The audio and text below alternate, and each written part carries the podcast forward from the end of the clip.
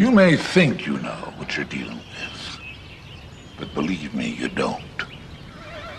Why is that funny? It's what the district attorney used to tell me in Chinatown.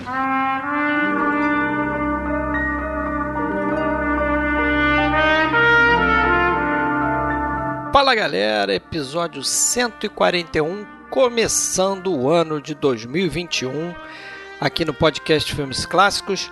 Hoje a gente vai trazer um filmaço do Roman Polanski, Chinatown. É a primeira vez que a gente faz um filme aqui do Polanski. Esse filme foi escolhido pela galera lá no nosso grupo no Facebook. Então, se você não lembra, a gente postou lá uma enquete no dia 28 de agosto de 2020 e o Chinatown foi eleito aí entre quatro opções como o filme escolhido pelo pessoal com 40 votos. Né? O segundo ficou Imperdoáveis, o terceiro Rififi, o quarto Acossado eram as quatro alternativas que a gente deu para a galera escolher o filme que iniciaria 2021. Então vamos a ele. Mas antes, vamos deixar um recado, porque esse é um daqueles filmes que, onde isso é muito importante. Você tem que ter visto o filme se você quer evitar ser brindado aí com diversos spoilers. E esse filme tem um grande spoiler mais pro seu final que muda bastante a nossa percepção sobre uma personagem.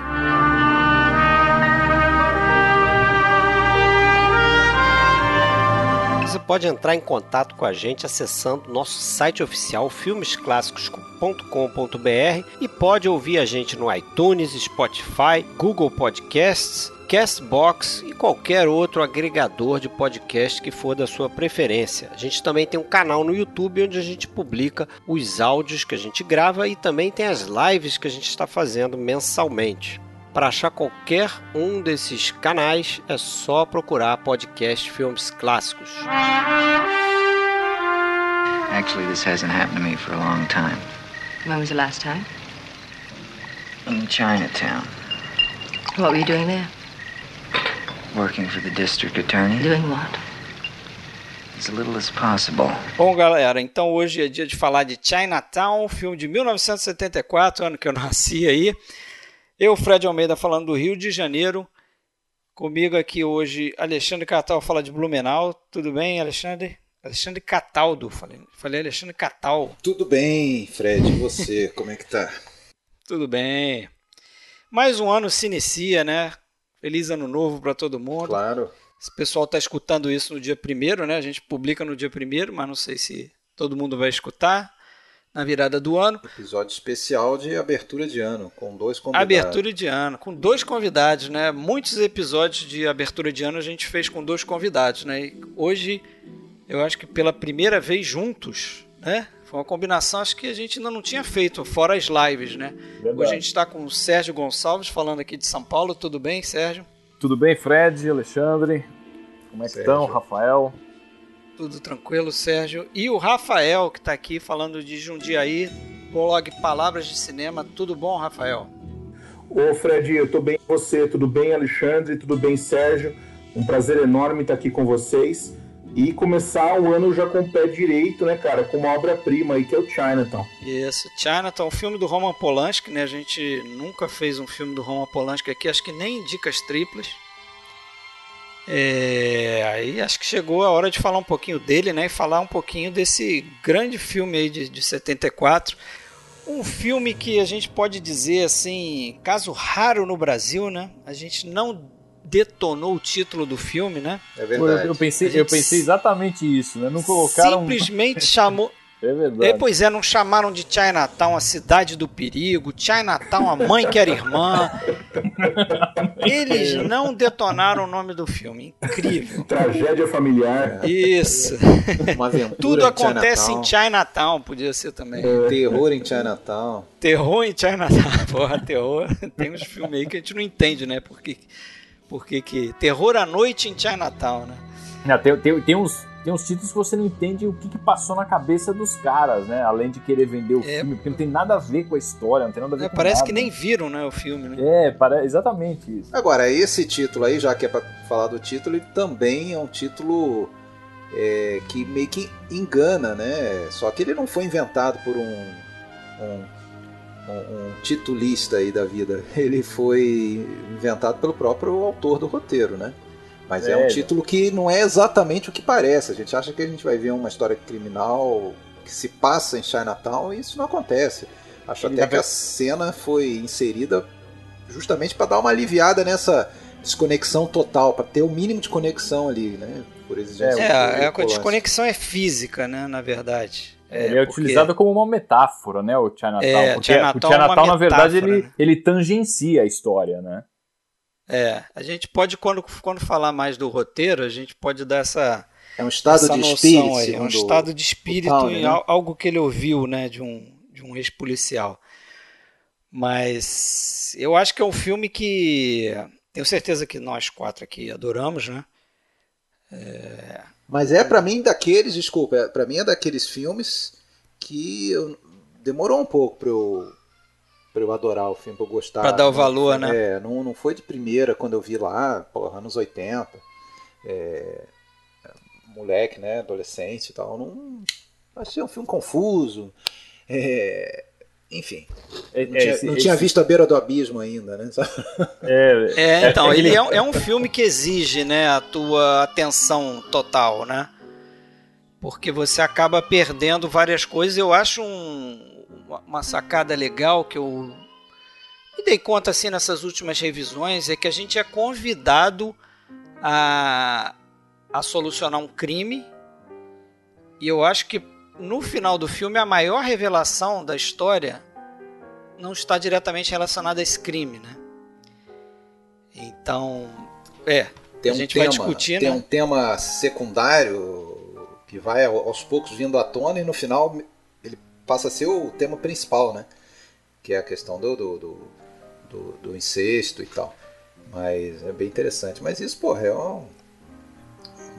Com certeza a gente vai falar muito da relação desse filme com o, o, filme no ar, né? E principalmente o subgênero aí de, de filme de detetive, né? Do, do PI. Tem uma questão curiosa aí que eu acho que a gente pode citar, porque quando o Robert Town começou a escrever esse roteiro, ele fez algumas pesquisas sobre casos verdadeiros que aconteceram é, em Los Angeles, né, no início do século passado, envolvendo corrupção, envolvendo a questão da da água em uma cidade seca, né? Em uma cidade deserta. E aí tem uma questão interessante, porque o Robert Town ele, ele começou a escrever um roteiro que era sobre corrupção, que era sobre questões políticas, mas chegou num ponto que ele percebeu que ele precisava inserir uma história mais humana, algo que atraísse mais o espectador do que ficasse naquela trama de gabinete, né? Aquela coisa meio que uh, politizada. E aí que vem a ideia de trazer a personagem da Evelyn Murray, né? Da, da Faye Dunaway, para dentro dessa história. Lembrando que Murray remete a Mulholland, né? Pode até citar a Mulholland Drive, né? A estrada que é de Los Angeles e que leva esse nome por causa do nome de um cara que chamava Mulholland e era o, cara que estava à frente do departamento de água no começo Isso, do século nome, passado. O nome dele era William Mulholland né? Isso, Mulholland. E, e você tinha uma outra figura que era o prefeito. Era o que eu, agora né? me foge o nome. Era o Fred Eaton. Fred Eaton, isso. É, a, gente, a gente vendo esse filme, a gente brasileiro, de, de uma outra. Né, de, de um outro local e de uma outra época, talvez não, não consiga entender o porquê que uma, uma questão baseada na água né, se, se, se torna central, pode até achar um plot meio bobo, mas tem que lembrar que, porra, como o Rafael falou, uma cidade no meio do deserto, a água é um bem fundamental, né? É, mas e, não é e, e, não é boba não, sabe por quê? Porque Los Angeles até hoje, toda a água que chega na cidade vem de fora, né? Sim, exatamente. E é, vem da vem lá da, da, da, da, do, da região lá da como é que fala da, da Hoverdun lá, lá quase lá na depois de Las Vegas, né? É, que é o Vale é, lá que eles citam, não é? Vale e aí, né? e aí até na trilha de comentários que, que eu escutei o Fred também, apesar de não a gente não ter apreciado tanto assim a trilha de comentários do, do filme, que inclusive o próprio Town participa, né? É, é... O Town e o David Fincher, né? É, ele, ele até comenta assim, pô, já, é, tenta você, algum de nós sabe qual é o nome do, do diretor do departamento de águas de abastecimento da, tua, da sua cidade? Ninguém, ninguém. Uma coisa que não é uma informação que não é importante, mas naquele, naquele contexto ali, porra, o cara era um cara poderoso, né? Era um cara. É, é uma, uma coisa relevante, né? Era uma pessoa é, com, com um poder nas mãos gigantesco, né? De, de, de conceder esse abastecimento para quem de repente pagasse a, a maior propina para ele ou para quem ele quisesse beneficiar, né? Então isso é um, uma, uma, mola mestra interessantíssima. Ah, e tinha, tinha, tinha o um problema porque era uma instituição privada, né? Os caras eles eles entraram numa de desviar o, o rio, esse rio que ia para esse Vale Owens, é, através de um aquaduto que parece que foi o maior construído na época, né? E ele funcionava só pela gravidade, você não precisava de bomba para impulsionar a água. Então os caras fazem esse desvio e junto dessa, desse desvio do rio para abastecer a cidade que então estava crescendo, rola toda uma história, como o Rafael falou, de corrupção, de compra de terras, né? Algo mais ou menos semelhante ao que a gente vê no filme, né? E aí o que eu li é o seguinte, é, lá pela, pelos idos de 1970, o Robert Towney ele tinha uma ideia de fazer uma, uma trilogia é, sobre a cidade de Los Angeles, ia começar em 37 e terminar em 53. Né, ele, ele projetava esse roteiro em três grandes filmes, né, em três grandes partes. E ele, ele começou com essa ideia muito porque ele viu uma revista, é, numa revista, uma matéria cujo título era Los Angeles de Raymond Chandler. E nessa matéria você tinha fotos mostrando como a cidade é, na década de 70 ainda estava muito próxima arquitetonicamente à cidade no final dos anos 30. Que é onde se então, passa o filme, né? 1937, que era onde se passa a, a história, né? onde se passa o, o, o, os, os livros do Raymond Chandler, né? atuais naquela época. E ele começou a, a, vislumbrar essa ideia de fazer uma história de detetive que, pô, eh, dava para fazer um roteiro onde você poderia filmar em locação em Los Angeles e ainda assim é retratar uma história da, do final da década de 30, né? É por isso que a história se passa em 1937. E aí, acho que a gente, se a gente falar do Robert Towney, a gente tem que falar do, do que eu acho que são os três pilares, é, os três R's né, desse filme, né? Que é o Robert Evans, que é o produtor, que é o Robert Towney e aqui é o Roman Polanski, né? Porque eu acho que esse tipo de filme, ele é o filme de produtor, né? É, a, a ideia do, do Robert Downey só, só foi a prática porque você tinha um cara na Paramount que tinha virado chefe de estúdio em 67, que é o, o Robert Evans, um dos produtores mais famosos aí depois do Irving Thalber, inclusive. O cara era ator, e é curioso, né? Ele, ele, ele na década de 50 ele interpretou o, o, o Irving Thalber num filme que contava a história do, do Lon Chaney e tal. Aí teve essa curiosidade. Anos depois ele virou produtor. Só que a Paramount estava passando por, uma, por um problema difícil e a Gulf Western comprou a Paramount. Essa, essa empresa tinha um presidente chamado Charles Bloodhorn e esse cara, ele assim que compra a Paramount, ele resolve é, liquidar a empresa ali, né? começar a vender os ativos. Só que o, o, o Robert Evans se envolve na coisa e ele resolve dar uma chance do Robert Evans tocar algumas produções, né? E aí ele começa a levantar o estúdio de novo. É, ele, ele, chega a fazer com Polanski o Bebê de Rosemary. Né? E a partir daí faz outros filmes ali que vão reerguer o estúdio. Love Story, o Poderoso Chefão depois, né? E só que o Bloodhorn, é, ele fez um acordo com Robert Evans que foi assim inédito em Hollywood. É, o, o, o, Robert Evans queria uma participação nos lucros o Bloodhorn falou para ele: Não, vamos fazer o seguinte: você vai fazer um contrato comigo por cinco anos e a cada ano eu vou te dar um filme que você vai produzir embaixo do guarda-chuva da tua produção lá, que é Robert Evans Production. Você vai escolher esse roteiro, você vai fazer o filme com toda a infraestrutura do estúdio, só que vai ser o teu filme, a tua produção. Ou seja, a Paramount não vai meter o dedo ali. Então você tinha uma situação ali e, e, e ele escolheu esse roteiro do Robert Towney como o primeiro para fazer isso, né? E acho que esse dado é importantíssimo para você entender como é que foi a produção desse filme, já que pô, você tinha um chefe de estúdio que estava produzindo o, o, próprio filme ali. Então, a pessoa que pedia os insumos para fazer o filme era a mesma pessoa que aprovava, entendeu? Então você tinha algo assim inédito, quase inédito ali né, dentro de Hollywood. É, é se, se tem muitos filmes aí que a gente pode dizer que nasceram do, do, do, do da cabeça de algum diretor, esse aí com certeza do produtor, né?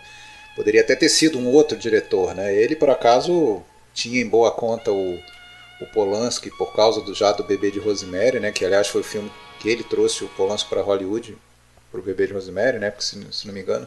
Eu queria citar justamente isso, Alexandre, que o risco que ele assumiu, né? Percebe que o, o, o, o Ivans é um cara que assumiu muitos riscos aí, né? Trouxe um diretor polonês que tudo bem, estava em alta na Europa e tal, tinha feito filmes bons lá fora, mas assumiu um risco de trazer um diretor polonês para assinar o Bebê de Rosemary. Sim. Depois o cara assume um risco de fazer um filme, por exemplo, como Love Story em 1970, né? Você está em plena Nova Hollywood e muita gente achava que, ah, será que o público ainda quer assistir melodrama, essa coisa chorosa? E o cara provou que poderia fazer um sucesso a partir de uma história aparentemente batida, né? E ele banca o Poderoso Chefão também, né? E ele banca o Poderoso Chefão. Coppola que e... não era nada ali. E, e, e, detalhe, né? O... Eu ouvi alguma coisa, li alguma coisa que uh, ele, ele, e, o Coppola, uh, ele ofereceu, na verdade, perdão, ele ofereceu o roteiro da adaptação do Grande Gatsby para o Robert Town. Isso. Town não quis adaptar o Grande Gatsby. É. Aí o Gatsby foi, foi adaptado pelo Francis Ford Coppola. O roteiro do filme Grande Gatsby, que é de 73, é do Coppola. Uh, e ele, mas aí em contrapartida, o, o Town virou pro, pro, pro Robert Ivans e falou: Olha, eu não quero, eu não, eu não quero adaptar o, o Grande Gatsby, mas eu tenho uma história muito boa, uma história de crime, uma história que se passa em Los Angeles. E inclusive ele teria dito que o personagem dele, o Gitz, ele era um cara que é estiloso e que em alguns pontos ele se assemelhava ao Gatsby. E isso teria sido um ponto fundamental para o Robert Evans ter aceitado e ter comprado essa ideia do Chinatown. É, e o que foi, e foi uma grande, grande sacada também, né? Porque ele, ele escapou do Gatsby porque ele falou: ah, eu não quero de repente ser o cara que vai ficar conhecido como quem estragou o livro do Fitzgerald, né? É. Que de repente é, é um livro muito famoso. É, pois é, é, Você vai pegar um livro que é um sucesso e vai adaptar, vai ser só o que? Ah, é só o roteirista e não é ninguém. E de repente hoje ninguém fala em Chinatown sem falar nele, né? É, Exato. ninguém lembra muito do, do Grande Gatsby, né? E essa versão, né? 73 com. Acho que é com. É com o Robert Redford. O Michael York também, não é? Ou não? Que é, com Robert Gatsby? Ah, Robert Redford. É. Não, não. É com Bruce Dern. Bruce Dern ah. também, exatamente. também. Eu acho a melhor versão do Gatsby, pra falar a verdade. É, essa eu não vi. A de 74 Mas, eu é... gosto bastante. Sempre é, gostei bastante. Vi várias e várias vezes, passava na TV. Eu só, eu só vi essa do, do DiCaprio. Agora é, é curioso, né? Você falou no nome Chinatown e o, o parece que o Robert Evans ele pergunta pro Robert Downey, ah, qual é, qual é o nome do filme? Ah, Chinatown. Mas ele se passa no distrito de Chinatown, é isso? Não, não. não tem nenhuma cena em Chinatown. A, a ideia do Chinatown, o Robert Downey conta que ele, ele foi comprar um cachorro de um cara que era ex-policial. Aí esse cara, ele chegou a trabalhar nesse distrito durante um bom tempo. Né? Ele diz que em Chinatown, é, pelo fato da cultura ser tão diversa, da, da cultura americana, e tem um problema linguístico também, ele disse que os policiais lá adotavam uma conduta de muitas vezes do deixa para lá, entendeu? Melhor a gente não se envolver, não fazer nada, porque as coisas se resolvem, porque é, eles ficavam numa dúvida, assim, muitas vezes, e entender se a pessoa estava cometendo crime ou estava até trabalhando para evitar que o crime fosse é, cometido, né? Você vê que tá uma confusão, é um estado loucura caótico. isso, é uma loucura total, né? Uhum. Você um universo que, próprio que a é, você não pensar entra. que tem é uma tem, tem uma base histórica, uma base real, né? Esse, esse roteiro, tanto na questão da, das guerras da água aí, que, né, que a gente estava falando aí em Los Angeles, que a primeira vez que a gente assistiu o filme, a gente acaba não tendo ideia disso, porque é uma coisa tão local, uma história tão particular ali dentro dos Estados Unidos, dentro da Califórnia, a gente não, não acaba tendo conhecimento. Eu, pelo menos, só fui tomar conhecimento dessa questão da água por causa de Chinatown. Né? Não é, não, mas, mas Sérgio, né? você especialmente, você, você sabe de um filme em que o abastecimento de Los Angeles ele é salvo, né? Em 78, Superman vai lá remendar a, pois é, pois é, a, a represa, a represa Hoover, é. porque aquela represa ali é fundamental para abastecimento de Los Angeles. É. E tem uma, tem uma coisa curiosa, tem uma coisa curiosa que eu acho nesse filme, porque ele é um dos raros. Bom, pelo menos eu vou, vou falar da, da minha memória aqui, tá? Se vocês lembrarem, mas ele é um dos, dos raros filmes sobre Los Angeles que não aborda Hollywood, que não aborda o cinema, né? É verdade. Geralmente, filme em Los Angeles sempre tem o cinema como pano de fundo ou alguma coisa relacionada a Hollywood. Para não, pra não dizer que não tem nada, tem uma, uma leve men menção visualmente é, quando ele entra na casa onde está lá morta a Aida Sessions. Ele uhum. acha uma carteira e na carteira tem a carteirinha do, do sindicato de atores. Ah, uma verdade. Coisa, uma coisa assim. É, é, não sei se isso é algum tipo de piada interna, alguma coisa, mas enfim. Tem. Mas realmente. Alguma, alguma referência tem. Mas é engraçado, né? Esse, esse filme, né, que as pessoas costumam encaixar como neo-noir também, né? Ele é um de alguns na década de 70, porque parece que na década de 70 teve um pouco do ressurgimento, tem uma releitura do gênero, né? Você tem outros filmes ali, ou na década de 70 ou início da década de 80, por exemplo, o Longo Adeus, Longo Adeus do, principalmente. do Robert Altman.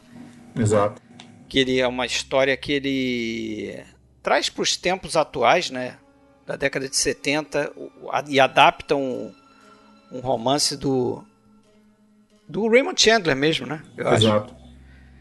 É, tem, você tem o Destino Bate a Sua Porta, você tem o Farewell My Lovely, que é uma adaptação do mesmo livro do Até a Vista Querida, né, que é um filme no ar com famoso, né, da década de 40.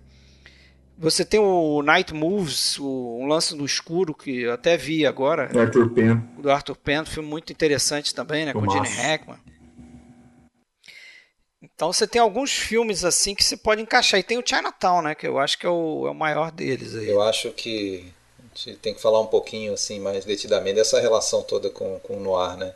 Independente dessa, dessa palavra neo-noir, esse, esse prefixo aí. Não... Claro, né? A gente sabe que o período clássico de referência do filme noir é 41, 58, por ali, mas é, se fosse rigoroso, também seria só filme americano. Mas a gente sabe quanta coisa é vinculada a esse, esse gênero, ou movimento, ou estilo, não vem ao caso discutir isso agora, quanto existiu tanto fora dos Estados Unidos quanto fora desse período clássico também. Né? Ainda que seja como é, homenagem, como referência, como. É, né? Mas eu acho é muito legal isso. Porra, isso, e isso tá na raiz do filme, já na primeira né, já, já nos créditos de abertura, no logo, no próprio Exatamente. logo, aquela. É o aquela, logo antigo da aquela, Exato, o logo dos anos 40, aquela sépia, aquela, aqueles caracteres em. Né, aquele tipo Art Deco que fala, né? É, imediatamente lembrando ali um, um, um, um visual de, de filme no ar. E toda a direção de arte sensacional, os figurinos, tudo perfeito. É. Você vê? Não, eu acho o primeiro plano do filme, não sei se vocês vão lembrar, eu acho que já é uma homenagem e uma espécie de passagem do preto e branco pro colorido. São as fotos, né? São as fotos. E ele, ele, e ele enquadra a foto num, num close que você vê. Prime a primeira imagem que você vê é uma imagem preto e branco. Que é justamente a foto que ele está mostrando para um cliente dele, que a gente vai ver que é o Burt Young, depois vai aparecer no final do filme. Mas é, é, é o, o, plano, o primeiro plano é um plano preto e branco. E aí a câmera vai para trás e você vê que o filme é colorido, né? Eu acho isso uma, uma passagem interessante, um toque interessante que o Roman Polanski deu, mas eu acho que pensando numa forma de homenagear o. É, e várias outras. Se você começa a contar, nossa, é, tem muita coisa. Você vê, por exemplo, uma, uma cena em que a, a personagem da Evelyn tá com aquele véu de viúva, né? Com aquele véu assim. Em quantos filmes? A gente se lembra da, da, da, Lauren Bacall, né? Imediatamente, é impossível lembrar esse figurino, se eu não me engano, na beira do abismo, ela, na beira do abismo ela ela está usando. Tem, você tem o John Huston. Tem o John Huston, exatamente. Mais sempre isso, faz de né? colocar ele ali, né? Você tem aquela cena em que os empregados estão trocando o nome na porta, né? Remete ao, Isso. ao Relíquia Remete ao Macabra. né? Relíquia Macabra. Aliás, o Relíquia Macabra, cara, eu não sei vocês, mas eu acho que tem muita semelhança entre os personagens do, do. Kiris com o Sam Spade. Tem, sem né? dúvida. Eu relacionei algumas coisas, por exemplo, os dois eh, se envolvem, eh, tem um, um relacionamento amoroso com a mulher que os contrata pro, pro crime, né? Que para resolver um crime, né? Aqui com um, twist que na verdade, É, a princípio não é ela que contrata, sim. é, é uma mulher que se passa por ela, mas ela acaba envolvida e ele se envolve com ela também, né?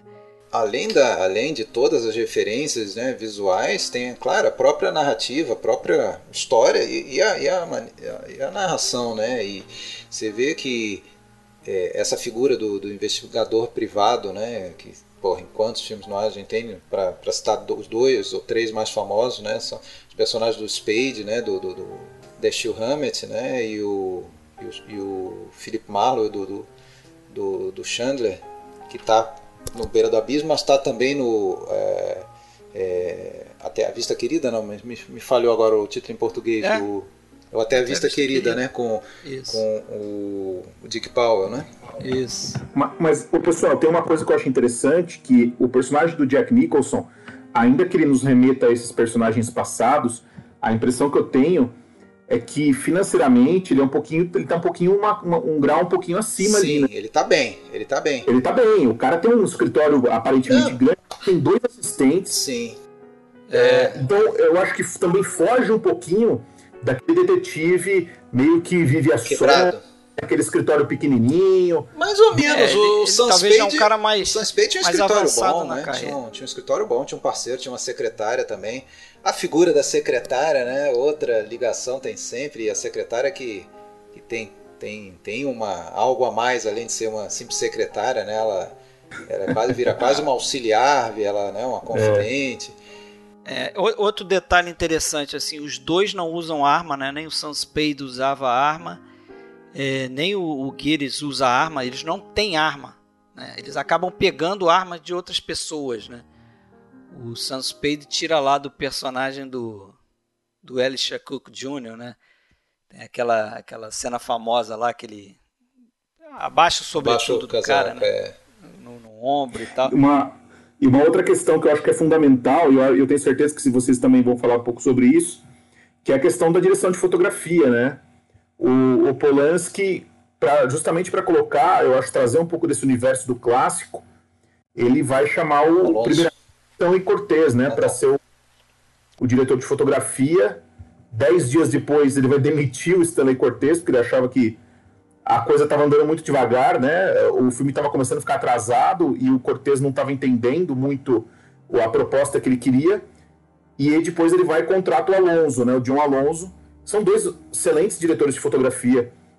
E é curioso porque lendo a, a, um livro aqui sobre Chinatown, eu me deparei com uma, com uma observação interessante do Polanski, que ele dizia que a ideia dele não era fazer um filme sobre os anos 30 com uma câmera dos anos 30, com uma ótica dos anos 30. A ideia dele era fazer um filme dos anos 30, mas com uma ótica, com uma câmera dos anos 70.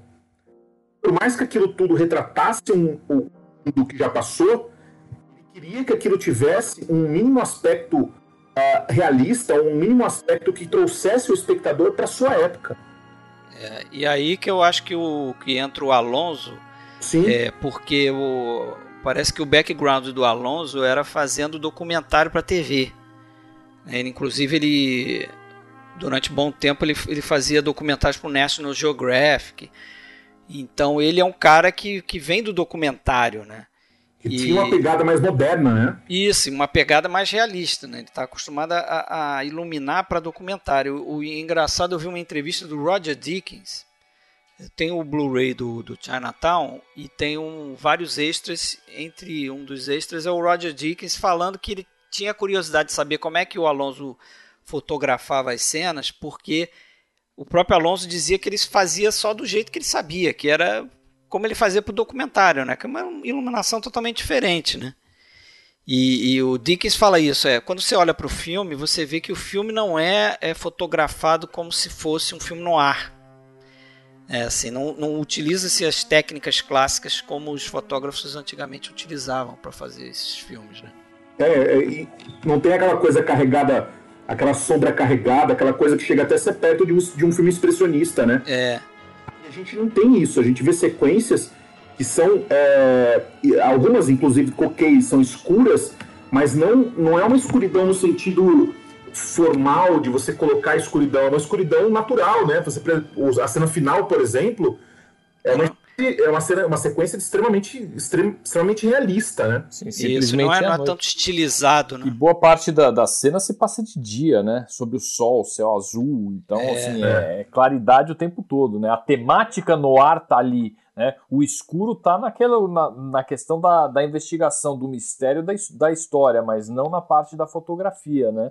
Isso fez com que o filme adquirisse, acho que, uma identidade própria nesse sentido, né? Dentro de ser um filme no ar, mas que passa quase o tempo todo durante o dia. Né? Até, até porque, senão, é, o contrário disso ia cair no que a gente tem hoje, por exemplo. Agora estamos falando de 2021, né? E agora recente o, o, o Mank, né? que é que a mim eu vou confessar que cansa um pouco quando você vê um filme em que o cara quer porque quer reproduzir é, a, a, estética, fazendo hoje um filme a estética do período que está retratando. Então ele. Porque aquilo ali é muito legal, você começa a ver o filme e fala, pô, que barato, mas daí a 20 minutos você já, já cansou, você já entendeu aquela ideia, mas já cansou um pouco. Assim como foi lá com o Artista em 2011, é a mesma coisa. Você faz um filme sobre a Era Muda com todo um, um, um visual como se você estivesse fazendo filme lá naquela época, né? É muito bacana, mas, mas cansa, não sustenta um filme essa, essa, essa homenagem. Então, é, eu acho muito acertado você fazer é, uma estética é, moderna Apesar de, claro, né, você ter toda uma questão de figurino e de direção de arte estupenda, pô, você tem uma credibilidade naquele, naqueles objetos todos que você vê no filme, quando ele entra naquele é, Hall of Records lá para pesquisar, porra, cara. De onde que, de onde, é muito marcante. De onde que surgiram aqueles livros, aquela a, a, cada nome escrito ali, meu, aquilo é muito, muito real, né? Eu não sei. É, o, o Polanski diz que o, o, cara que fez isso, né, que é o Richard Silver, o, o, diretor de arte, era um dos melhores diretores de arte da, da época ali, né, de Hollywood. E realmente a reconstrução ali é sensacional. Eles até usaram. Tem um, um café lá, uma, onde eles aquele, acho que é onde tem aquela cena entre. Logo depois que, ele, que cortam o nariz dele, né? E ele vai falar com a Evelyn Murray, que é a personagem da Faye Dunaway. É, aquele ambiente ali, ele parece que eles mudaram muito pouco, porque eles descobriram um local que estava a mesma coisa assim, desde a década de 40, era praticamente igual. Então, assim, ajudou também muito esse lance que eu falei do, da origem dessa história, né? É, essa revista que apontava essas coisas. Tem locais em Hollywood que você é, ainda mantém a, a, fidelidade arquitetônica que tinha na década de 30 e 40, né? Então facilitou fazer o filme dessa forma. Agora, uma outra coisa que, que eu acho fundamental nesse filme, que a gente também às vezes passa desapercebido, mas quando a gente lê, né, induz a gente a pensar sobre como que como que é, é uma marca registrada desse subgênero, dá para dizer assim, do, do filme de detetive, essa coisa da é, de uma total narrativa em primeira pessoa, né? A gente basicamente acompanha. É, ele tá em todas as cenas. É, ele tá Jack Nicholson tá todas, em todas as cenas, cenas, a gente vê o que ele vê, a gente sabe o que ele sabe, a gente não sabe além do que ele sabe. É... Tem uma tem uma exceção aí, não vou dizer que é uma exceção, mas eu acho que é exceção, sim. Cena do almoço. é aquela cena que o que é aquela cena que o policial tá interrogando a Evelyn, né, na sala. A gente fala, pô, chegamos numa cena em que o Gitz não tá. Ah, então tem duas, né? a câmera move e a gente vê que ele tá na sala do lado, é. Né, postadinho ali. Não, e tem duas, né, então, porque tem uma cena dele com o John Wilson. No almoço lá. no almoço, né? Que a câmera tá pegando. Porque a, a, a, a do direção do, peixe. Polanski, ela é muito de câmera por cima do ombro do Jack Nicholson, né? Você pode ver que tem muitos planos onde ele tá de costa, caminhando, e a câmera tá acompanhando, tá seguindo. Dá essa sensação que a gente, a gente tá acompanhando a história com ele. Só que tem uma a, a cena que ele tá almoçando com o personagem do Noah Cross, né? Que é o do John Huston. Tem um momento que o Jack Nicholson tá de costas, sentado na mesa, comendo, e o John Huston tá em pé Ele de frente pra ver câmera. lá o desfile, eu não sei o que tá acontecendo. lá. Isso, ele vê, eu acho que tá vendo os cavalos, sei lá o que que ele tá vendo. Por um Só que ele tá, a o John tá que tá ele de- não vê. Isso. É, A gente, é, o John Hughes está de frente para a câmera e o Jack Nicholson está de costas, não está olhando para ele. Aí o é bem um momento onde o Jack Nich- o personagem do Jack Nicholson fala que tem fotos do Noah Cross com Hollis Murray. E aí você vê como muda o semblante do Exatamente. do Noah Cross, quer a dizer, gente você- vê e o Guides não vê, né? exatamente, você tem uma informação que ele não tem. Por outro lado, é- é, não faz a menor diferença, porque ele tem as fotos, ele sabe que aquilo que ele tá falando é, É, ele verdade. joga essa não faz a menor diferença Não, qual é a o- o. Alexandre, né? Ô, Alexandre, ma- mas tem uma questão, né? A expressão do Houston, ela o acusa. Sim. E o, o, o Gitz não vê. Uma, uma expressão de que, poxa, fui pego. Uma questão que eu acho muito interessante dessa sequência, que o, o, filme noir é, é um filme de, de- de detetive. De forma geral, o espectador, dentro dessa estrutura narrativa, ele está descobrindo os fatos junto com o detetive. Sim. Isso. Obviamente, nós chegamos aos fatos e às conclusões junto com o cara que está investigando. Nessa cena, a gente sabe mais que o Gitz. Cena em que o, o Gitz não sabe, sabe menos que nós. Então, eu acho que ali ele quebra um pouco essa estrutura. Mas eu não concordo, desculpa. Eu não vou concordar. Você, você explicou o teu ponto de vista, mas eu, eu, eu continuo achando que não faz diferença, porque ele não, ele não, ele, Gitz, ele não está em dúvida sobre a- o envolvimento do. Ele não está em dúvida. Ele tem a foto, ele sabe que ele se reuniu e que, e que Ele já tem certezas escondido, dele, ele né? tem a certeza já. É. É, mas claro, se ele visse o semblante, é- é- ele ia estar confiante. Mas, ele, mas ele- sem olhar, ele sabe que, que ao falar aquilo, o cara ficou em silêncio. Ele sabe, não, porra. ah, o cara se, se mexeu com esse negócio que eu falei. Ele sabe, mas tudo bem, eu entendi o que você falou, mas não acho que seja essencial essa informação. Não é um segredo, uma coisa que, que vai alterar, o- minha opinião, claro. Mas não acho. É, o que o que Não acho que chega a quebrar assim essa, essa estrutura de primeira pessoa. É, mas assim, o que, o que a gente pode depois é, imaginar é que ele não tá, ele, o personagem do Gitz, não tá tão certo, porque é, quando a gente tem depois aquela outra famosa cena, mais pro final do filme, né, aquela cena do ela é minha é, irmã, Mãe, Ela é minha irmã, filha, pai, ela é tia. minha filha, ela é minha irmã, não sei o que, e aqueles bufete na cara da Faye Dunaway. Quando ele, ele vai para aquela cena ali, ele tá meio convicto de que a, a Faye Dunaway tá envolvida na morte do marido e de certa forma tá, tá aprisionando a mulher que estava se envolvendo com o marido dela, né? Exatamente. Então Na verdade, assim, ele, acre- ele acredita que ela seja assassina. isso, isso, Mostra o óculos pra ela ainda. Isso. E aí, Sabe ainda que, que o óculos não é do marido. Não é do marido, né? E é, é interessantíssimo quando você junta essa informação com aquilo que eu falei no início do, do- da gravação aqui do áudio, né?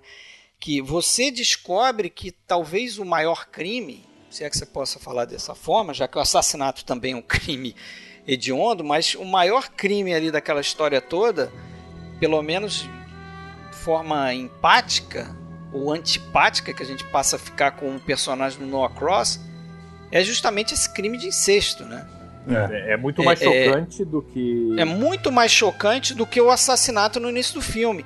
E ele está diretamente relacionado com aquele assassinato. Quer dizer, o momento que o, que o Gitz descobre que a- aquela mulher não só não é culpada pelo assassinato do marido, mas ela é uma vítima É uma pessoa Do- perturbada, né? Do, real assassino, talvez, a coisa fica muito mai, maior. Até, até porque o personagem do Murray, é assim, dá pra dizer que basicamente ninguém gosta dele. Não tem, então assim, não dá torna, tempo, né, Alexandre? Não dá tempo de você. Não dá tempo. Inclusive, parece que numa. não sei se numa versão inicial do roteiro, acho que não, acho que teve uma, uma cena no roteiro que acabou não filmada, ou se foi filmada foi descartada, que, que naquela cena em que o, o Nicholson entra com o carro lá na, na represa, onde descobrem o corpo, onde o, o, policial, né, que é relativamente amigo dele, o mexicano lá, o esqueci o Lu. nome do Lu, Lu Escobar. Lu Escobar. Lu Escobar. É, Escobar. É, tem, tem, tem, uma fala ali do Escobar é, que ele deixa, deixa entender que ele também não gostava muito daquele cara que morreu porque aquele cara é tido como o grande responsável por né, famílias sendo desalojadas e, pela, e pelo desastre que teve um tempo antes de uma determinada é, represa que rompeu e morreu muita gente, aí teria um parente dele que teria morrido nesse. Isso aí teve uma cena que agora eu não me lembro se chegou a ser filmada ou estava só no roteiro. Nesse sentido, isso foi tirado, talvez para não ficar muito evidente que aquele cara ali, ninguém estava é, se importando muito porque, e, e, é, e essa é, é, é a questão realmente que se na hora que aquela mulher se passando pela esposa Aida Sessions entra no, no, escritório, que aliás é também né, o, o, início clássico dessas histórias, né, alguém geralmente contando algumas mentiras, alguém já meio misterioso, contrata o cara, ele, ele chega a falar assim, não, é... Como é que é aquele... Let é, Sleeping Dogs Lie... É, é. De, você não prefere deixar quieto, deixar. É, Sim. Porque se aquilo ali não. Se, você ama seu marido, né? Ele é, fala pra Se aquilo ali não. Se ela, se ela desiste naquele momento, não tem a história. É, o que, que eu quero dizer com isso? A, a, e o próprio crime do, do, do assassinato do Murray podia ser uma coisa que sem maiores repercussões. Ele não tinha essa necessidade de se envolver com aquilo. Mas aí sempre nessas histórias tem aquela aquele outro envolvimento além do profissional que passa um pouco para o campo pessoal, né? De alguma maneira ele se envolve pessoalmente e no caso até por um certo orgulho, né? Porque quando ele, se, ele vê que foi enganado e o nome dele saiu no jornal como sendo um um, um, um bobão ali, um né? bobão né? que caiu numa conversa de uma impostora, né? Inclusive vai ser processado em princípio por ela. E ele não, peraí, eu tenho que limpar o meu nome. Mas, ah, mas isso é até uma outra coisa que eu vejo semelhante ao Sunspade, né? Porque o Sunspade ele tem essa esse código também, que ele não pode ficar no, no, no ramo profissional é, se ele não resolver o, a morte do parceiro dele. Né? Ele tem que descobrir quem matou o parceiro dele, senão isso é ruim para o negócio dele. Né? Sim. Mas é um caso que não. Assim, é, até aquilo que você falou é importante, aquela noção. A gente vê um cara com um escritório muito bem alinhado, com uma secretária, com dois ajudantes, as roupas dele são bonitas e tal o cara tá bem, o cara tem cliente, sai um cliente, entra outro.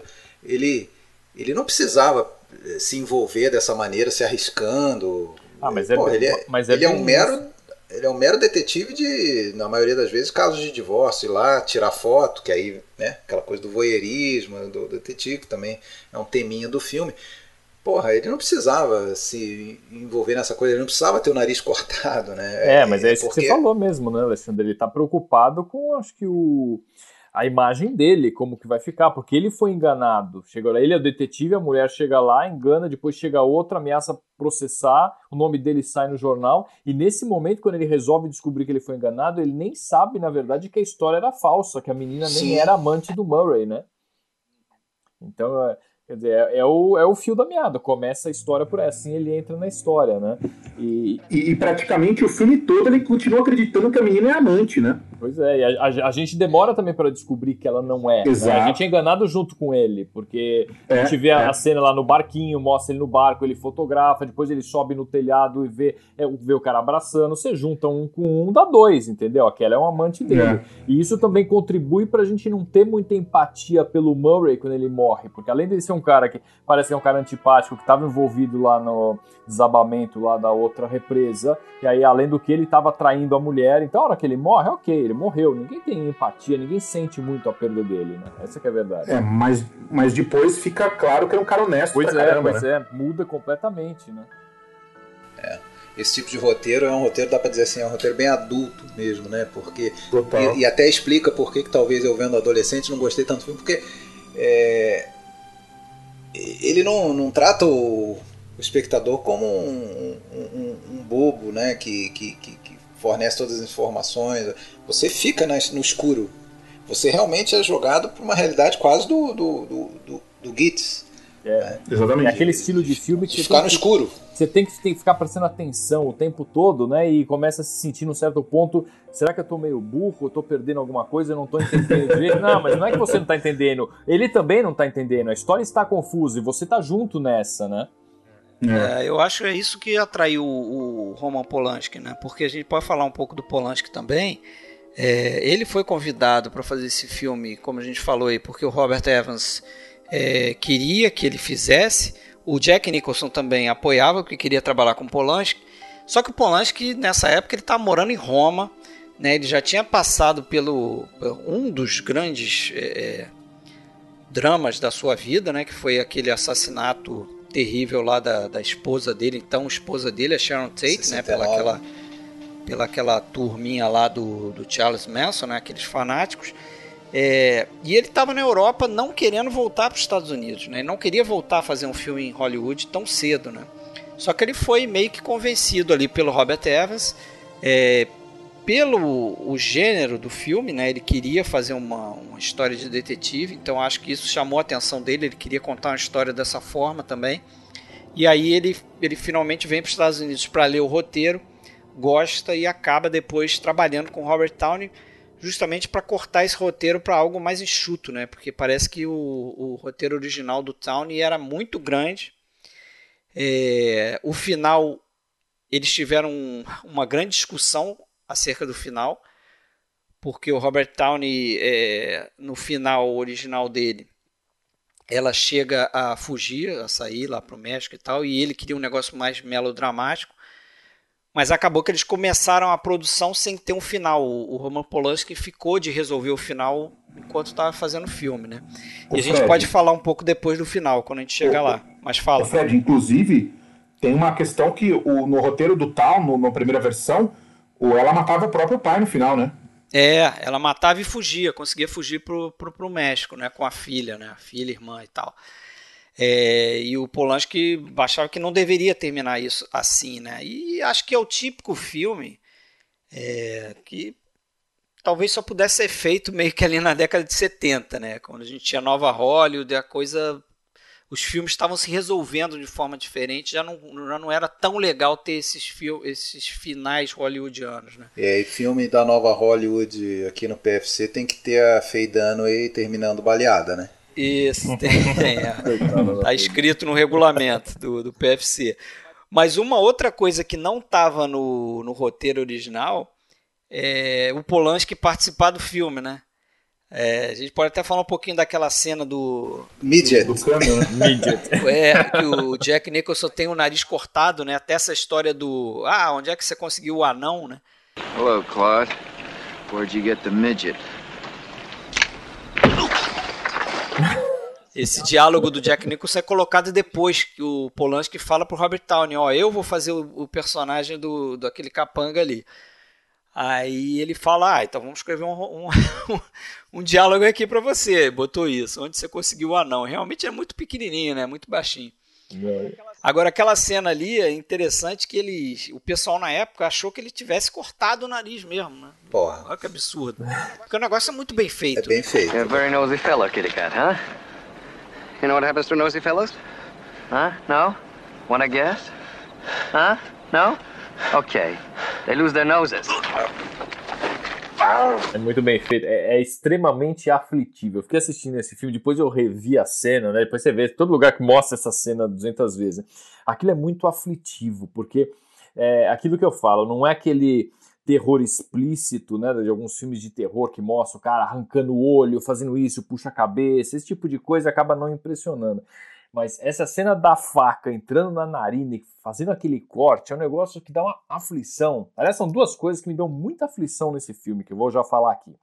É essa, esse corte do nariz, do Jack Nicholson, isso aí é uma coisa. E depois fica, né? Você fica voltando, você fica revendo aquela cena, porque eles têm esse cuidado de manter o período do curativo. Aí ele tira o curativo, mostra o ferimento com uma crosta em cima, depois limpa, depois tem os pontos. Então você fica lembrando daquela cena o tempo todo, né? Não é aquele cara, o cara. Isso é coisa de médico. O cara, o cara se machucou e depois, não, ele fica lá. O tempo não, todo tá naquilo. Isso, é, isso dá uma, isso é dá uma aflição muito grande. Você fica imaginando a dor, né, que o cara sente isso. E a segunda coisa que me dá muita aflição nisso é, são as sobrancelhas da Faye Dunaway. Ah, pois é. não sei a opinião de vocês, mas aquilo.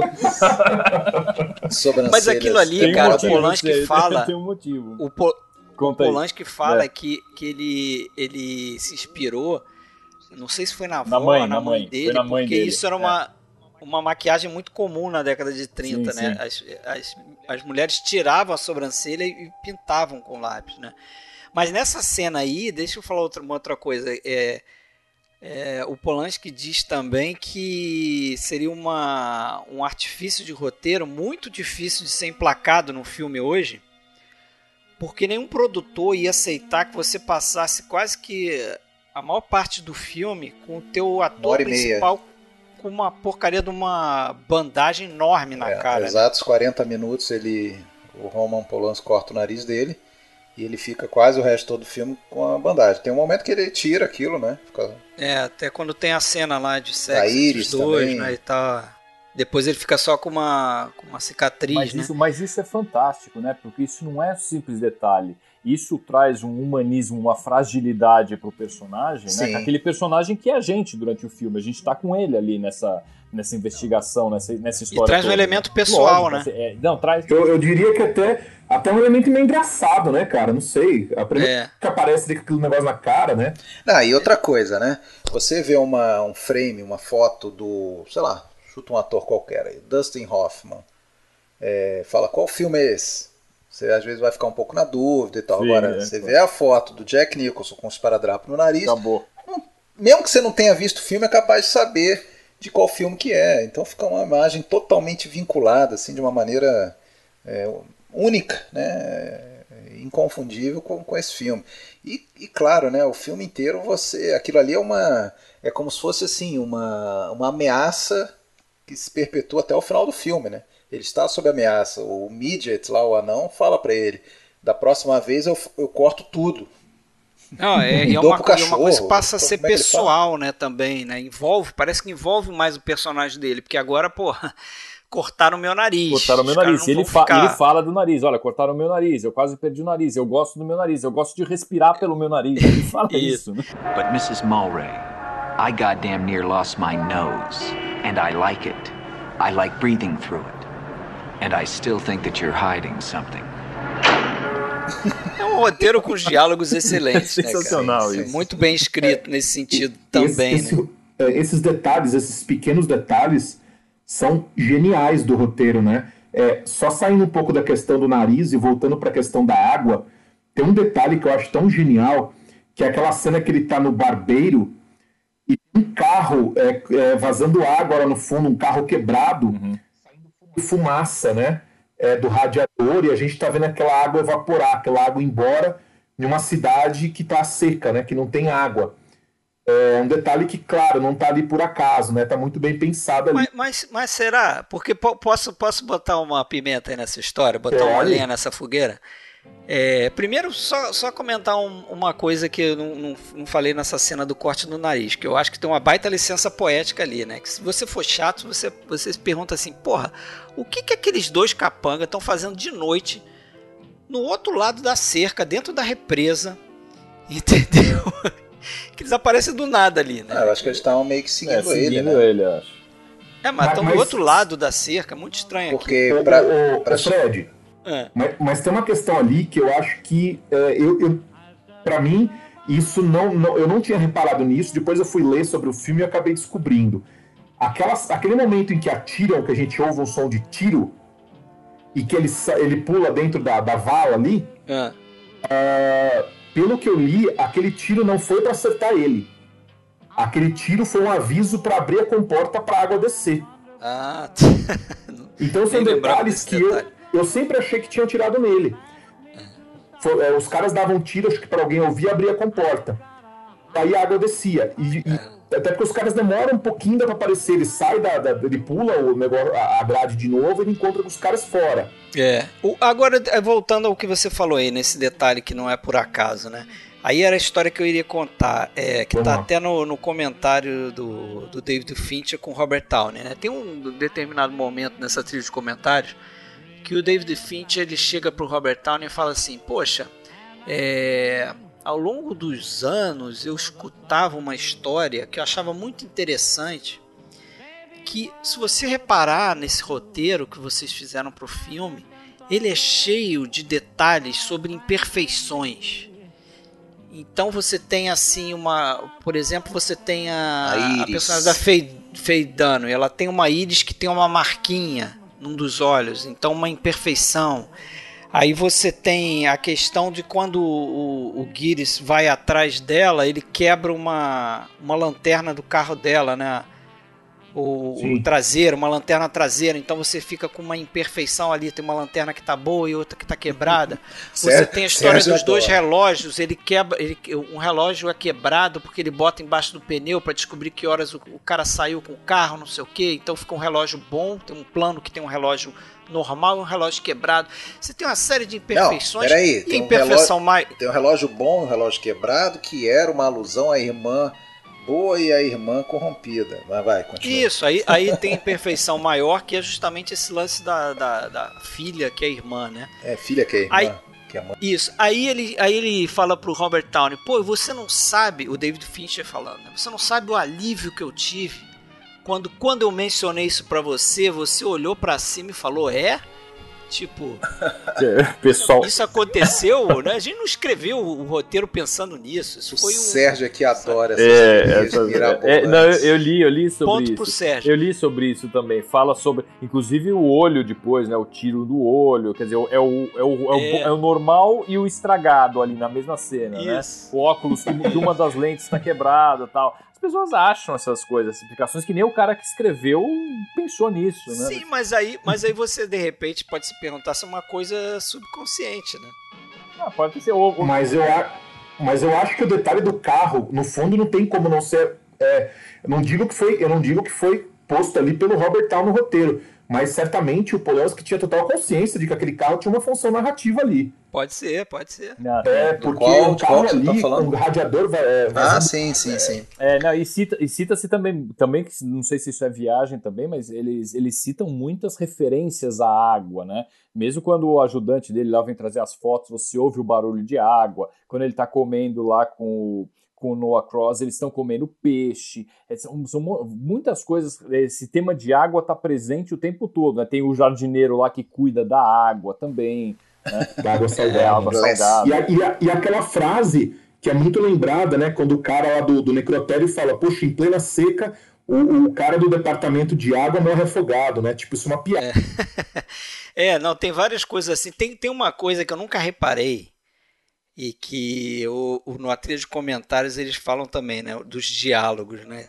E não sei se vocês perceberam, mas numa outra cena, quando ele tá visitando a Evelyn Murray lá na casa dela, a primeira cena que ele tá na casa dela e tem aquela história que ele fala que não, é, me enganaram e eu quero saber também quem é que matou seu marido, não sei o que. Ela pede, diz que vai largar o caso, não sei o que. Ele vê o, um objeto dentro do, do lago, lago, né? Sim. artificial.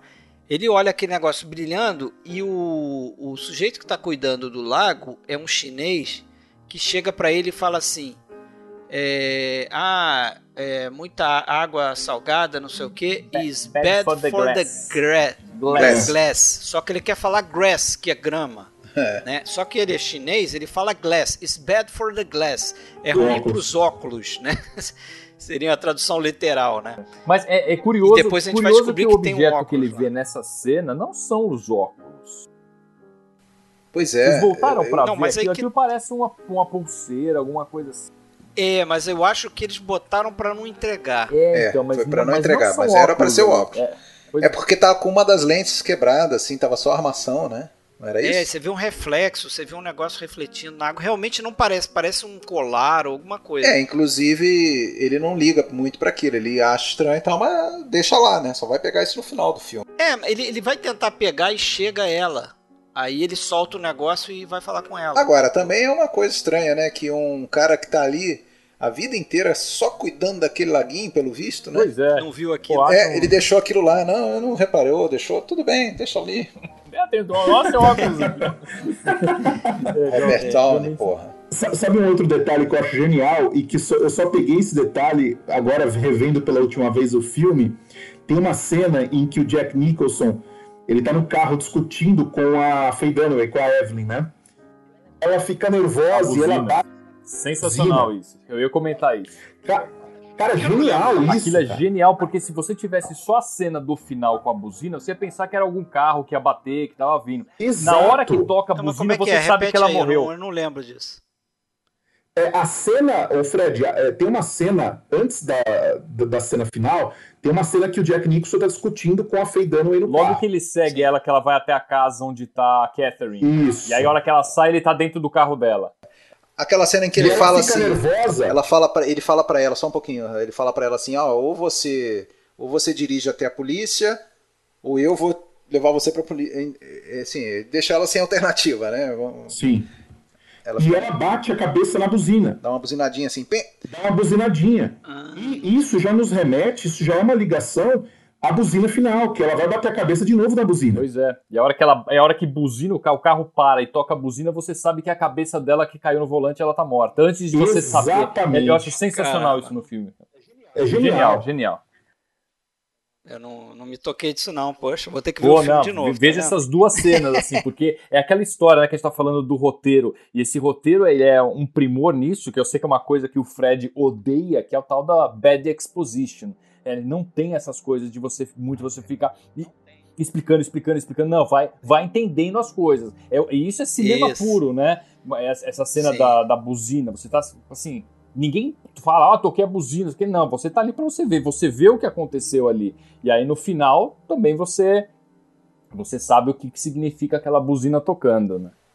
Não, mas é, é aí que tá. É, claro, né? Quando você já, já viu bastante filme na tua vida, quando, quando aquela buzina toca por acidente, a gente chama a nossa atenção de alguma maneira. Você acha é estranho.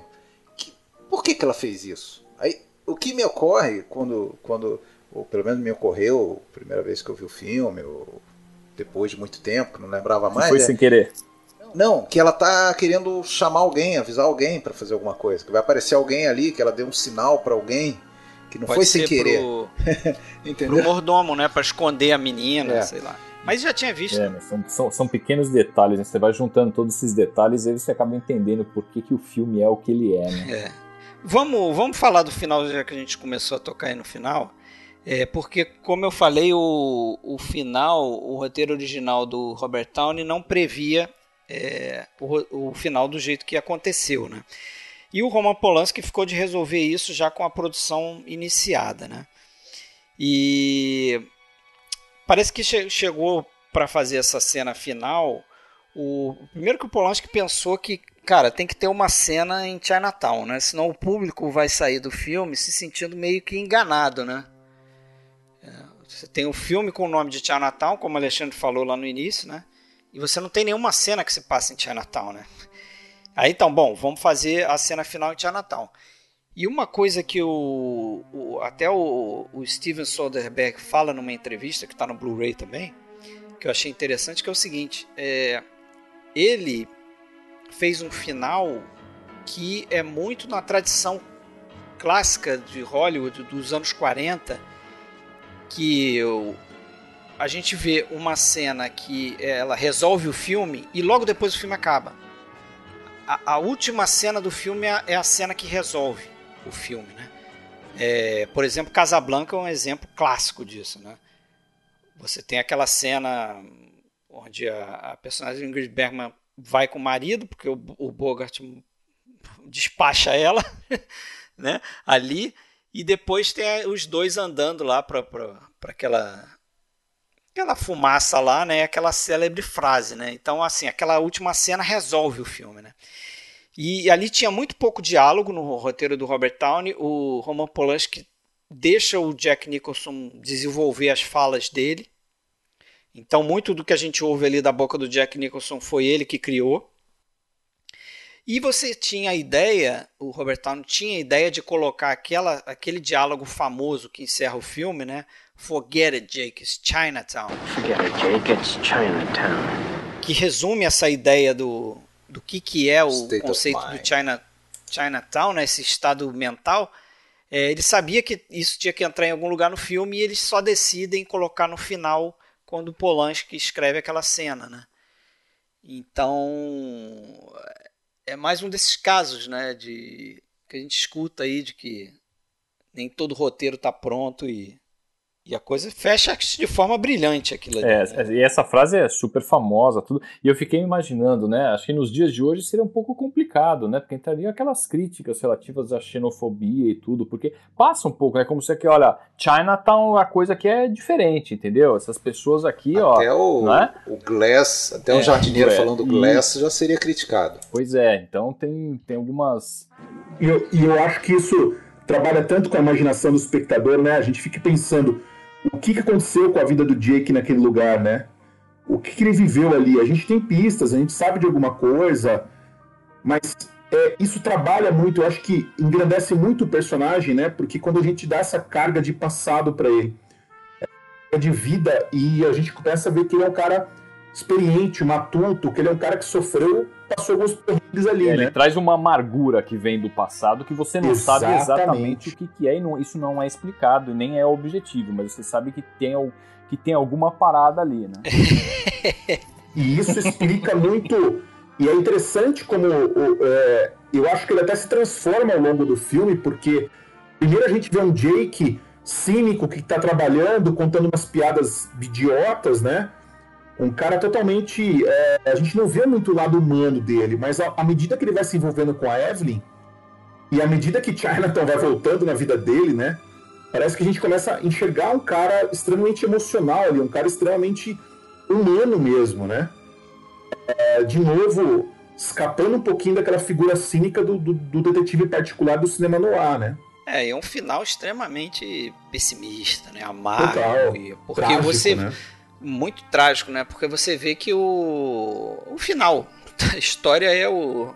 O crime ali para aquelas pessoas compensa, né? Porque você sabe que o personagem do Noah Cross agora é, é, vai acolher a neta, filha, que provavelmente vai ser abusada também. Certo? Vai ficar impune o crime que ele cometeu, porque é Chinatown, é melhor olhar para outro lado. Vida que segue. E, e se você tem a personagem da, da, da, da Evelyn, que é uma vítima naquela história toda, que termina com um tiro na cara, né? Sem um olho, né? Agora, só, só tem uma coisa que incomoda naquela cena final, é, é que assim, não era necessário é, que eles atirassem ali. Você acha que era necessário que os, polici- os dois policiais atirassem naquele momento ali? Será que ela saindo ali eh, ia, ia fatalmente chegar no México? Porra, estão em, estão em Los Angeles, ainda tem um bom pedaço para. Como se for, bom, ela vai sair daqui dessa rua e nunca mais vão conseguir pegar. É, por- porque não entrariam num carro e iriam perseguir o carro dela, né? Enfim. É, eu achei estranho assim essa. É. Entendeu? É meio é claro forçado, que, né? né? Até porque o que, que ela fez, né? Não, e outra, atirar no, no pneu, né? Como se faz, não, atirou, porra, meio que pra matar. O, o- é, entendeu? Isso, incomoda um pouco, mas claro. É, o, pri- o primeiro tiro, o, o, o cara tira pro alto, né? O outro cara que tá atrás que chega, avança Isso, né? exato, é. É, o Robert Downey, porra. Deu mole. né? É, mas aí foi, o- foi o Polanski que forçou, né, essa história, né? Ele, ele tem esse, essa desculpa aí pra falar, olha, eu não queria que fosse assim, né? Foi culpa do Polanski. Tá certo. E, e novamente o, vil, e, e- e o vilão vencendo a história, né? Exatamente, então. Noah Cross eh, vence a história. E vocês, bom, acho que vocês devem ter pegado esse detalhe do nome, né? Noah, né? Noé, Em relação à água, eu Noé, né? Que remete à água também, né? E é verdade, é. Tá. É, e remete ao papel que ele fez do Noé na Bíblia em 66, né? é, ué, ué. Ué, não fez? Tô inventando? Fez, mas porra. É, ué. Mas é interessante, né? A gente nem falou do John Wilson, né? É interessante esse toque dele colocar o John Wilson, que é um cara que é tido como o autor do primeiro filme no ar, né? claro que é super Relíquia discordância macabra. em relação a isso, Relíquia Macabra, e colocar ele aqui como um grande vilão, né?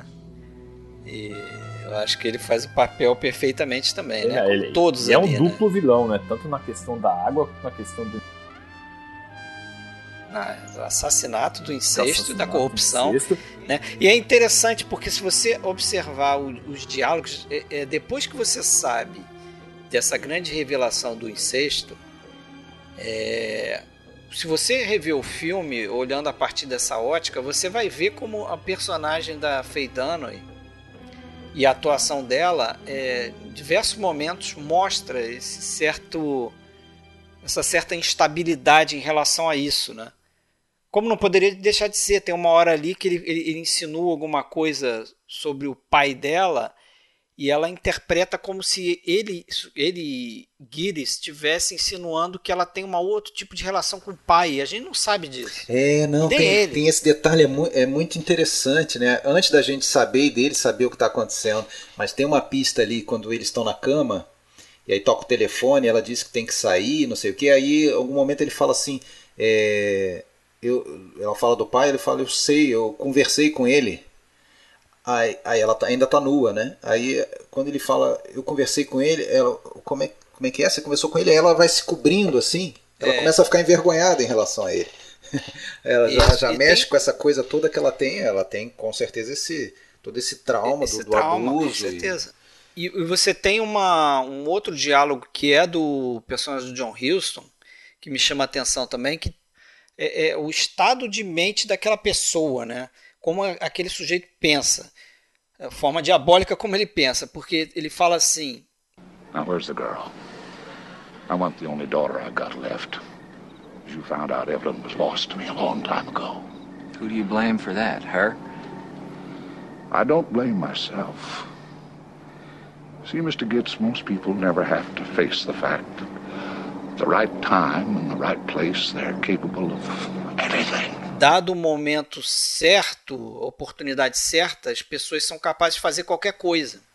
É, o que não é Né? tão verdade assim, mas no- na, na Não, mentalidade dele, Na ele mentalidade acha que dele, sim, aquilo né? é verdade. Né? É. Inclusive, depois que a gente descobre isso, quando a gente volta naquela pergunta que ele faz durante o almoço, né, do, do peixe lá, ele, ele, ele pergunta: Você está dormindo com a minha filha? Né? Isso. Pode tem algum ciúme envolvido ali da parte do Tem, personagem, tem, né? tem. E, e por isso que ele estranha, né? E é estranho ele perguntar isso também, né? Você vê que tem uma série de, de, de detalhes nos diálogos que se você olhar o Isso- filme isso, a partir Se não estou enganado, o Jack Nicholson namorava com a Angélica Houston, né? Sim, tem uma conotação de vida real aí no fundo dessa pergunta. Ela é constrangedora tanto dentro do filme quanto na vida real, né? Porque diz que o Jack Nicholson também ficou incomodado com, com o diálogo. O que devia ser uma sacanagem do Robert Downey, né? Porque o Robert Downey, ele conhece o Jack Nicholson desde a época que o Nicholson estava lutando para ser um ator famoso e tal. Eles dividiam um quarto, eles eram amigos próximos, né? Então, certamente o Downey deve ter escrito isso aí, porque ele, ele fez o roteiro pensando no Jack Nicholson, né? Ele devia ter escrito isso aí já na sacanagem. Tipo, ah, tu tá pegando a filha do homem lá, vou botar isso aqui na... Só pra te deixar lembrar que desconfortável. o, que o Town. Desculpa, pode falar. Não, só, pra deixar, deixar o cara desconfortável em cena, né? É, né? sem chão, né? E o Town havia escrito o filme que o Jack Nicholson fez um ano antes, né? O- a Última Missão, Isso, o filme do Hal Ashby, né? do Hal Ashby. É filmaço também. É um filme bom também. Ainda sei- Eu conheço a imagem, né? O Jack Nicholson marinheiro, né? Isso, É, mas nossa, isso. é um filmaço. É um filme interessante também na Nova Hollywood. Agora, só pra gente fechar, a gente tem que falar do Oscar, mas antes do Oscar, falar também na trilha do Jerry Goldsmith, que eu tenho certeza que. Que, porra, vocês curtem pelo menos o tema principal. Eu acho muito interessante aquela música, do jeito que ele. A, a- a música é ao ao mesmo tempo melancólica, é, mas ela é toda. Sei lá, tem um toque de classe também, né? Naquele trompete. ali. Trilha espetacular. É, esse trompete aí, é, com certeza ele tem uma, uma ligação com o personagem do Gitz, né? Que é, ele passa uma noção de, de, de, de solidão, né? Um instrumento solitário, um solo. é, e- É, e foi ideia até do Robert Evans. né? Parece que foi o Evans que sugeriu o Goldsmith. Porque... Teve, é, teve uma trilha anterior que foi recusada, né? Foi. Exatamente. O, o Polanski, assim, acho que meses antes de fazer o filme, o, o colaborador dele, que ele trouxe, inclusive da Polônia, é, e tinha feito trilha para todos os filmes dele até então, que é o Christopher Comeda, o cara tinha acabado de morrer. Então parece que o Polanski ele não estava com ninguém em mente para fazer essa trilha e acho que ele aceitou uma trilha que um compositor que eles não chegam a mencionar quem é escreveu, mandou para ele, né, compôs, gravou, mandou para ele, ele achou interessante e, e botou no primeiro corte do filme. Aí eles foram fazer uma exibição privada ali e um dos caras que viu esse filme foi um outro compositor da velha guarda lá de Hollywood que chegou pro Robert Evans e falou: Olha, o filme é muito bom, só que vocês têm que trocar essa trilha sonora. Essa trilha sonora tá um, tá um desastre. E, e o Robert Evans ficou com aquilo na cabeça. Aí o, parece que o Polanski já estava de saída para voltar para a Europa, porque ele estava fazendo um filme na Itália. Aliás, não, ele estava começando a fazer, acho que o, o Inquilino, né? É, o Inquilino que ele fez na França. Na Itália ele vai fazer o que, né? É, depois. depois né? Foi antes. O que é antes? É antes? O que é antes? Ah, é, é antes. Tanto é que é um fracasso e, e ele meio que sai. Mas o aí ele falou, ó, então você, Robert Evans, toca esse negócio aí. Parece que o, o, Evans contratou o Jerry Goldsmith, que fez essa trilha em nove dias. Eles estavam há duas semanas para lançar o filme. Foi tempo, tempo recorde, né? E né, curiosamente, depois teve uma história engraçada nisso, né? Porque o, compositor anterior, que era o Philip Lambro, ele já tinha feito, a trilha estava feita e foi descartada. Só que quando eles foram lançar um trailer do filme, eles queriam usar parte dessa trilha antiga, que não era do Jerry é. Goldsmith. Aí eles foram conversar com o Philip Lambro. Aí eles entraram num acordo, porque ele queria lançar essa, essa obra, essa composição dele. Então eles concordaram que ele poderia lançar, mas ele não poderia usar a palavra Chinatown no título. Então hoje esse álbum está disponível, até se procurar no Spotify tá lá, chama Los Angeles 1937 e tá escrito ah, lá uma boa. trilha de um filme de Roman Polanski, só que não tem o nome de Chinatown, mas essa trilha tá existe para ser ouvida, a trilha original. Ah, depois compartilha isso aí, Bem cara, interessante. Agora, esse negócio da trilha assim, a trilha do Goldsmith deu muito certo, é maravilhosa, tarará. Agora, é, esse negócio que a trilha anterior era não se adaptava e tal, porra, é opinião pessoal de alguém que cara, tudo bem, entendido no assunto, mas ouviu, mas agora eu fico pensando, se esse, esse cara ou um outro entendido ouvisse lá a trilha do, do Anton Caras lá em 49 pro Terceiro Homem, porra, é um filme que você escuta assim, você pode muito bem, pô, não tem nada a ver com o filme, mas mesmo assim é, passou a ser tão vinculado àquele filme que você né, não tem como imaginar o Terceiro Homem sem a cítara lá do, do Anton Caras. É, com certeza muita coisa boa já deve ter sido limada aí só porque o o cara que tem a palavra final não, não gosta. É, tá, Esse caso aqui o de, de, acordo, né, de chamar o cara para fazer, é, de Eu acho que se o Robert Evans tivesse gostado da trilha, muito provavelmente ela ia ficar. Como o Evans não gostou. É, e talvez, e talvez fosse uma boa trilha, talvez até combinasse com o filme. Eu vou procurar para ouvir essa. É, eu vou procurar para ouvir também.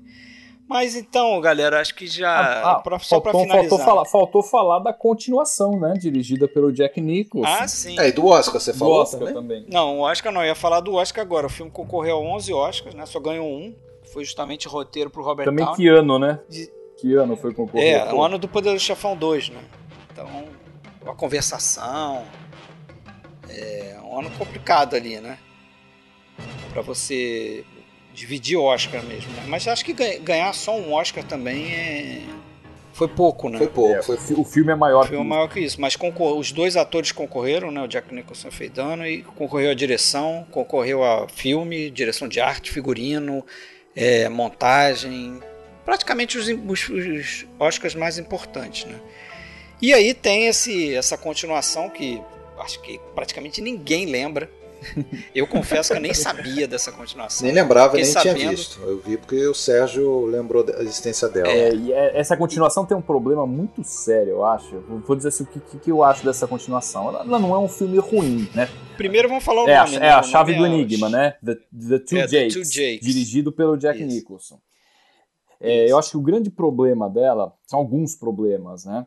Ah, é assistir, é, revi Acho que é um filme bom, dá para assistir numa boa, mas tá assim, a léguas de distância do Chinatown. Só que a questão é, o filme é de 1990, portanto 16 anos depois, e ele fica muito preso ao filme original, inclusive é, em relação a personagens, a tramas que uma pessoa assistindo esse filme em 1990. Que, é, o filme se passa 10 anos depois. É, 10 anos depois, né, na história. Mas uma pessoa assistindo em 1990, uma pessoa que não estivesse com Chinatown fresco na cabeça, é, e eu acho que esse é o grande pecado da, da chave do Enigma, ela não, não compreenderia o, o, grande problema envolvendo aí uma personagem que faz parte do Chinatown, né? Que, é, que não tem problema a gente falar, que é a Kathleen, né? A Kathleen Murray. É, a filha. Então, a, a filha, né? Filha, a irmã, irmã filha tal. E assim, você precisa ter visto Chinatown recentemente para você poder entender essa, essa trama. É, o, o, Robert Town assina também o roteiro né, da, da, chave, da chave do Enigma, mas ficou é, tão. A, pro, a, produção é do Robert Evans, o roteiro é do Robert Towney. Pra, pra a direção que não é do Polanski. Mas, mas hein, Sérgio, não só para entender a trama, como também para poder apreciar diversas referências até visuais. Também, também inclusive né? com o mesmo Tem cena no frases, Laranjal, né? Tem a cena no Laranjal também, tem a fuga dele de carro no Laranjal, tem aqueles planos sempre do banco traseiro mostrando ele. Tem, tem várias referências. É, assim, é assim, até é gostoso de ver um filme bem fotografado. Tem as frases, né? Quando o cara fala lá, ó, quem que é, o Harvey Keitel que fala para ele, você pode achar do, é, que você sabe onde você está se metendo, mas você não sabe. Né? Exatamente o que o John Huston fala para ele no, no, no, Chinatown. Tem várias referências. Assim, não é um filme de se jogar Tem, fora. Agora, sabe qual? O, o, o, você falou fotografia do até daquele Vilmos, Simon, né? O cara famosíssimo aí.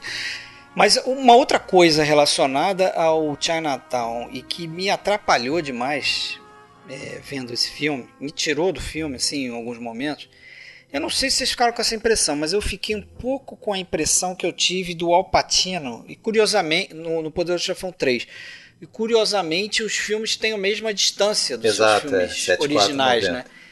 Parece que os caras meio que os personagens eles são desconexos assim. Parece que o ator o Jack Nicholson ele já meio que esqueceu o tom que ele dava pro personagem do Guiris no Chinatown. É, me parece um outro personagem. É, entendo bem o que você, que você quer dizer, mas não, não me incomoda tanto na chave do Enigma como me incomoda no Poderoso Chefão 3. Para mim, o Alpatino no Poderoso Chefão 3 ele tá fazendo um outro personagem, não é o Michael Corleone é, mais. A gente discutiu é, isso, né, é bem diferente. Eu, eu, acho, eu acho o roteiro um, eu não sei, não gosto, não gosto de algumas cenas. É um filme que assim eu não acho que as pessoas não perdem muito. É, é curioso ver. Eu, eu confesso que eu eu gosto tanto do Chinatown, tanto que eu não consigo ver esse filme com medo. é, cara, quando você via as privadas soltando é, gases, petróleo, petróleo, gases, e no início você teme que que seja outra coisa que vai subir pelas privadas ali e, e, pô, e o final que você falou bem, né, Fred? Não vamos estragar o. Não vamos é. dar spoiler para isso se alguém quiser ver, mas pô. É, é, é um filme para se ver é como curiosidade. Acaba né? mal, acaba mal. Como curiosidade, mas não. né? Se você, você vai ficar na, tentando é, ter aquele mesmo gostinho que você tinha em Chinatown, isso é um outro problema também, né? Mesmo em relação a tramas que envolve água em Chinatown, aí envolve questões de petróleo, mas também de, de terra, de valor de terra e tudo. Ele mesmo meio tenta que repetir Chinatown, e não dá para repetir Chinatown, né? Então, é assim, é um filme, é um filme mediano que fica na sombra de um gigante. Pronto, assim que eu defino a chave do enigma. É. Beleza. Acho que já encerramos, né? Vocês têm mais alguma coisa aí para colocar? Da minha parte, tranquilo. Forget it. Forget it, Jake, né? é, é um filme para é, é um filme se ver e rever. Quem, quem viu há muito tempo e de repente não tem é, muita lembrança ou nem gosta do filme tanto assim, é, o Alexandre acabou falando, acabei nem concordando nem falando também, mas quando eu vi, sei lá, com os meus quantos anos eu devia ter, uns 15, 16, quando eu vi Chinatown a primeira vez, não foi um filme que me impressionou muito, não. Eu achei um filme ok e tal, né?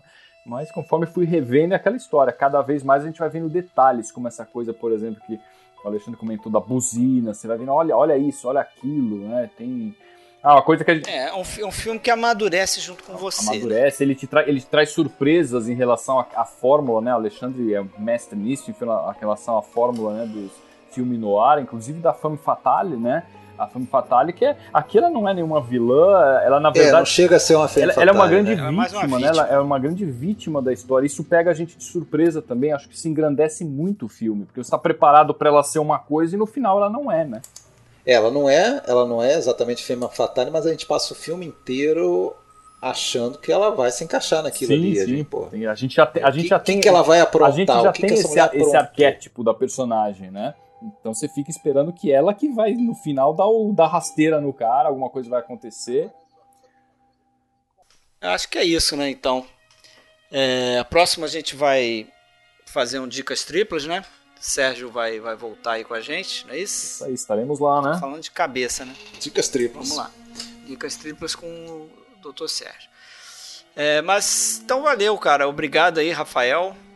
Ô, eu que agradeço mais uma vez pelo convite e poder, por poder aqui contribuir um pouquinho para falar de um dos filmes que, nossa, para mim é um dos meus favoritos aí. Chinatown é um filmaço. E agradeço Fred, agradeço Alexandre, agradeço o Sérgio mais uma vez aí para dividir o microfone comigo. Pô, eu que, eu que te agradeço, imagina. vocês? Você, você é um monstro aí do mundo do cinema, né, Rafael? É, que é isso. Eu, a honra aqui é toda minha, imagina ser convidado aqui para voltar, né, no, no filmes clássicos É, e ainda com uma presença ilustre como você, Rafael. Que é isso. A gente, a gente, ainda, vai, a gente ainda vai fazer um, um episódio que a gente vai colocar cara a cara Rafael Amaral e Marcelo Renó para descobrir quem viu mais filme. Grande duelo. Vai ser um Grande episódio duelo. promessa, hein? Um episódio MMA. É, esse, é, esse, esse é um dos maiores exemplos, tanto ele quanto o Renault, daquela coisa que eu, eu, penso em relação a tudo na vida, né? É, é, é uma, a vida é uma, é uma grande escadaria, né? Você está num determinado degrau, se você olhar só para baixo, você só vai ver quem, quem não, não é tão bom como você, ou sabe menos do que você, ou, em alguma coisa você vai se achar o maioral. Aí você vira e olha lá para cima, você vê quanta gente tem. Então, assim, você acha que viu bastante filme, você acha, porra, eu manjo tudo. Não, não tô dizendo que eu acho isso, mas você pode cair nessa tentação até conhecer. Até olhar lá pra cima e ver o Renó e o Rafael, lá Rafael e o rindo da nossa Marcelo. cara. que viram assim. Que viram assim cerca de três vezes mais filmes do que você. Mas viu, eu também tô na escadaria, cara. Eu olho pra cima e vejo tanta gente também. É isso aí. Bom, galera, então vamos encerrar. Um abraço aí pra vocês. Valeu, Alexandre. Valeu, valeu, Fred, Sérgio, Valeu, Rafael. Obrigado pelo convite. E ouvintes, obrigado. Espero que acompanhem 2021 no podcast Filmes Clássicos com a gente. E um bom ano para todos. Um 2021 melhor do que o de 2020, né? É isso aí. Abraço, até a próxima. Abraço, tchau, tchau. Abraço. I said I want the truth! Need my sister and my daughter.